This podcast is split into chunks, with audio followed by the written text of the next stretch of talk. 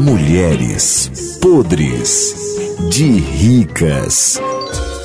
A ouvinte Gisele tá perguntando assim: qual seria a melhor viagem para ela fazer com o bofe dela? Já que ela é rica e chique, ela disse que já foi para vários lugares e agora tá sem opção porque ela tem dinheiro. O problema não é dinheiro, é o local. Onde é que ela deve passar essa viagem de, de lua de mel com esse bofe dela? Egito. Egito. Egito é, é bonito lá. Por quê? Porque tem muito camelo, dá para andar passeando nos camelos, né? Egito é bonito. Como é o clima no Egito? É chuvoso. Cai chuva de vez em quando. Como é? Cai chuva de vez em quando. É muito frio, tem que ir com roupa de frio e tudo.